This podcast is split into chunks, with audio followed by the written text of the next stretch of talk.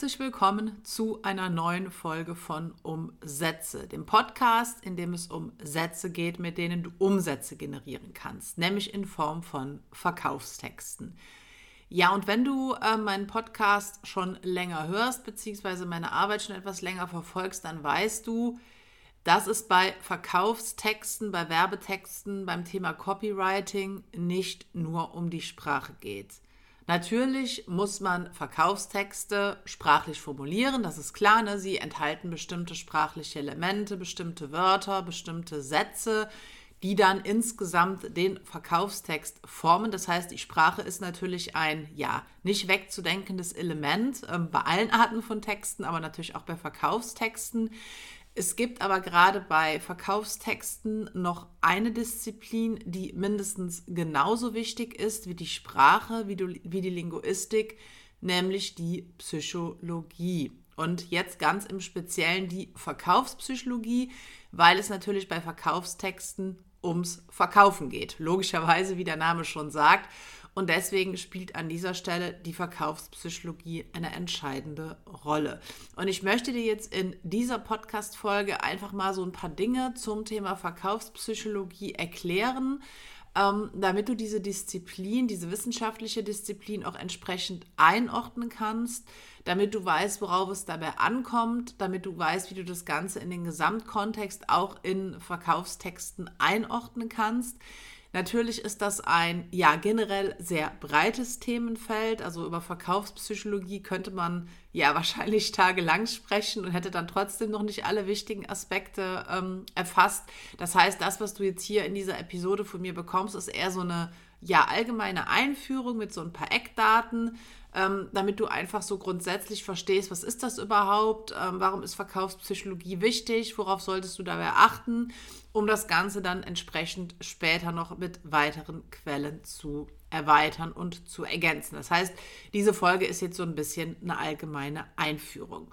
Ja, und um jetzt in diese allgemeine Einführung zu starten, möchte ich zuerst nochmal darauf eingehen, was denn Psychologie im Generellen ist. Und wenn wir jetzt von der Wissenschaftsdisziplin ausgehen, von der Wissenschaftsdisziplin Psychologie, dann ist die Psychologie die Lehre vom menschlichen Leben und vom menschlichen Verhalten. Also das ist erstmal so die Grunddefinition, die äh, jeder Psychologiestudierende auf der Welt kennt.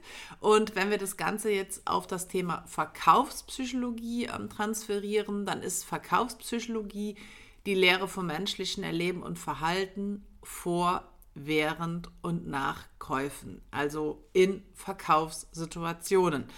Und wichtig ist hier vor allen Dingen das, was vor dem Kauf passiert und auch noch so ein bisschen das, was während dem Kauf passiert, während das nach dem Kauf für uns jetzt als Marketer, als Unternehmer erstmal nicht mehr ganz so relevant ist, weil unser Ziel ist es natürlich mit Verkaufstexten dann auch unsere Produkte, unsere Dienstleistungen zu verkaufen.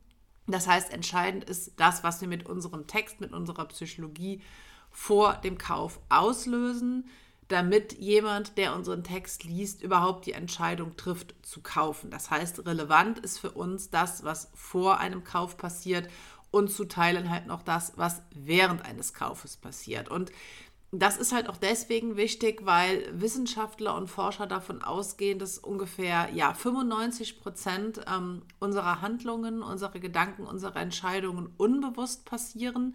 Das heißt, das ist uns gar nicht ähm, so sehr bewusst und natürlich hast du auch die Möglichkeit, mit einem Verkaufstext genau auf dieser unbewussten Ebene zu arbeiten indem du halt durch deine gewählte Sprache, indem du durch die verkaufspsychologische Struktur deines Verkaufstextes an der Stelle einfach psychische Prozesse ähm, auslöst, psychische Trigger, die dann wiederum dafür sorgen, dass jemand eine Entscheidung für oder halt auch gegen dein Produkt, dein Angebot treffen kann. Und deswegen ist es halt so wichtig, sich mit diesem Thema auseinanderzusetzen, weil nicht die Sprache im eigentlichen Sinn verkauft, sondern die Psychologie, die durch die Sprache quasi getragen wird. Das heißt, das Erste, was du dir merken solltest, ist, dass es sich bei Verkaufspsychologie um die Lehre vom menschlichen Erleben und Verhalten vor, während und nach Käufen handelt.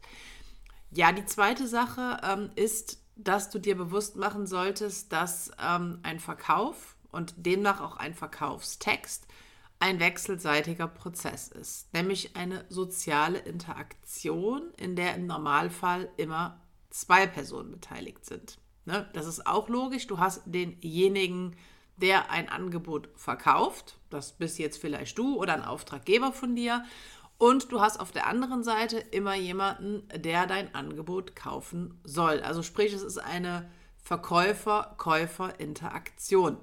Das heißt, es geht hier wirklich um etwas Soziales, auch wenn ein Verkaufstext natürlich gerade dadurch charakterisiert wird, dass du als Verkäufer, als Unternehmer des verkauften Angebotes nicht persönlich anwesend bist, weil meistens logischerweise sind Verkaufstexte dann im Internet zu finden, wo du jetzt nicht in einer 1 zu 1 Situation mit deinem potenziellen Käufer bist. Aber trotzdem darf man das nie vergessen und deswegen sage ich das auch nochmal an der Stelle dass es einfach wichtig ist, dass du immer mit einer einzelnen Person kommunizierst auf der anderen Seite. Also man denkt ja gerade vielleicht so im Internet oder auch man hat so die Tendenz, das zu denken, dass man da eine ähm, breite Masse von Menschen anspricht. Das ist ja auch generell so, aber trotzdem sollte man natürlich ähm, innerhalb dieser ja, breiten Masse die Einzelperson sich immer vor Augen halten. Also man sollte sich immer bewusst machen, dass auch wenn man mit vielen Menschen kommuniziert, immer im jeweiligen Moment mit einer einzelnen Person kommuniziert.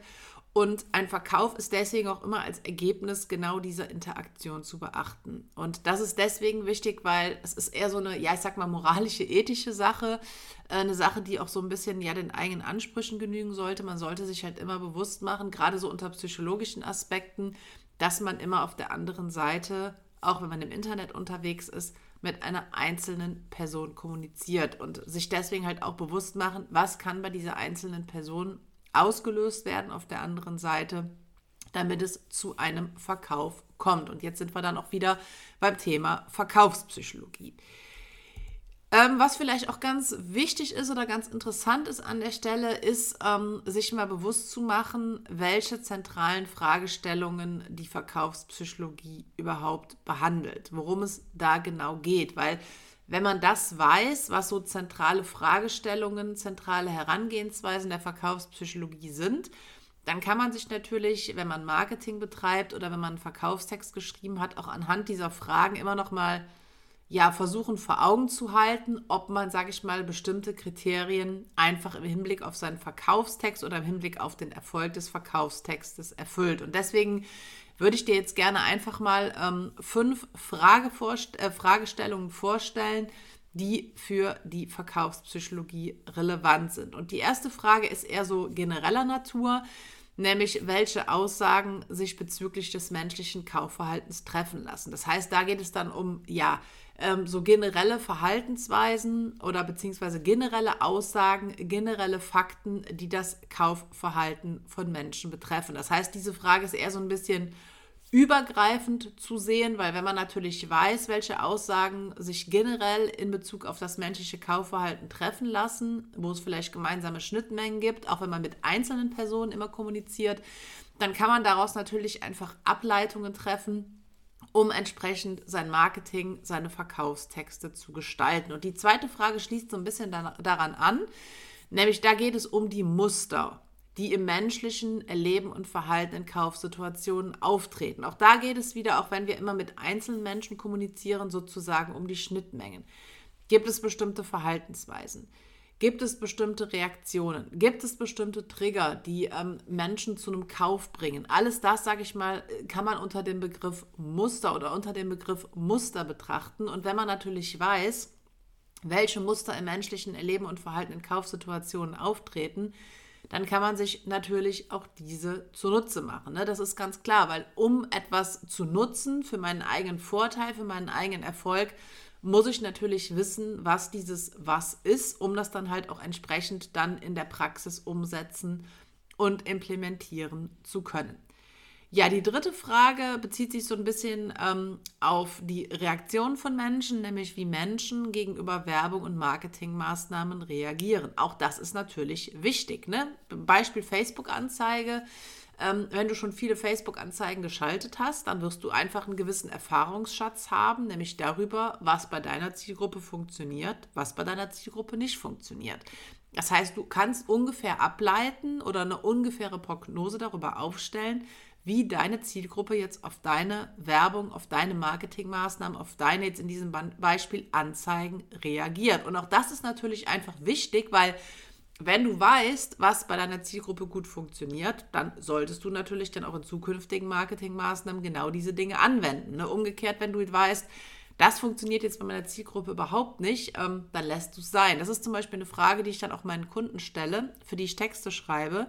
Da frage ich halt immer unter anderem ab, ob sie vielleicht schon Erfahrungen in der Vergangenheit gemacht haben, was bei ihnen oder bei ihrer Zielgruppe Marketing gut funktioniert hat und was nicht, was nicht gut funktioniert hat. Weil alles das sind natürlich Dinge, die man dann auch in der verkaufspsychologischen Gestaltung von Marketingmaßnahmen, von Verkaufstexten beachten und anwenden sollte.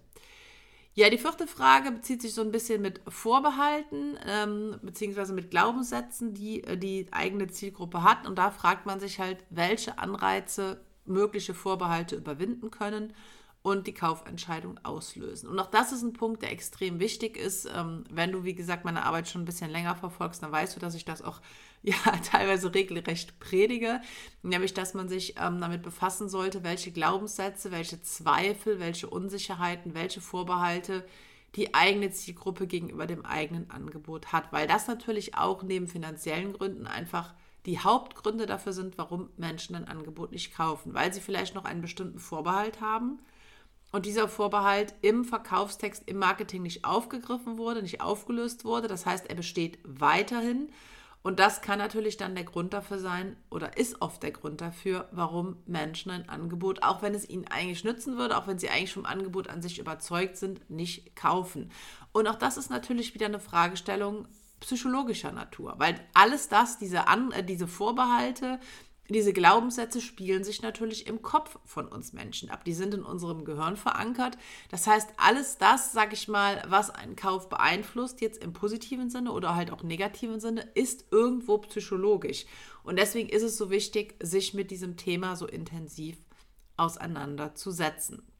Ja, und die fünfte Frage, auch da geht es nochmal um den potenziellen Käufer, nämlich wie man Vorlieben potenzieller Käufer erkennen und aufgreifen kann. Und auch das, sage ich mal, geht natürlich so ein bisschen einher mit dem, was ich dir gerade schon gesagt habe, wenn du weißt, was deine Zielgruppe möchte, welche Bedürfnisse deine Zielgruppe hat, welche Wünsche deine Zielgruppe hat, also welche Vorlieben deine Zielgruppe hat, dann ist es natürlich einfach auch wichtig, diese zu erkennen in einem ersten Schritt damit du sie dann in einem zweiten Schritt auch entsprechend aufgreifen kannst. Und alles das, wie gesagt, sind Fragestellungen, die du beantworten können solltest, ähm, um dein Marketing entsprechend zu gestalten. Und wie gesagt, diese Fragen ähm, richten sich auf Verkaufspsychologie generell, aber auch einfach um Muster, um Strategien, um Techniken und vor allen Dingen um deine Zielgruppe. Ne? Weil, wie gesagt, du interagierst immer mit einer einzelnen Person oder mit einzelnen Personen einer größeren Masse. Und alle diese Personen, sei es jetzt einzeln betrachtet oder sei es in der, ja, in der großen Gruppe betrachtet, ähm, die werden einfach psychologisch, psychisch gesteuert. Und ähm, wie gesagt, 95 Prozent ungefähr unserer Handlungen, unserer Gedanken sind unbewusst. Und ähm, deswegen ist es einfach an der Stelle so wichtig, sich damit auseinanderzusetzen. Ja, beim vierten Punkt wird es jetzt ein bisschen wissenschaftlich weil da möchte ich noch mal so ein bisschen auf die ähm, beteiligten Disziplinen eingehen, die ähm, auf die Verkaufspsychologie wirken. Und du weißt vielleicht, dass ich auch ähm, Psychologin bin und meinen Bachelor und meinen Master in Psychologie berufsbegleitend an der Fernuni gemacht habe. Und ähm, sage ich mal, da habe ich natürlich im Rahmen meines Studiums auch sehr viele ja, psychologische Disziplinen, Teildisziplinen der Psychologie kennengelernt die in die Verkaufspsychologie mit reinspielen. Und das sind dann so Disziplinen wie allgemeine Psychologie.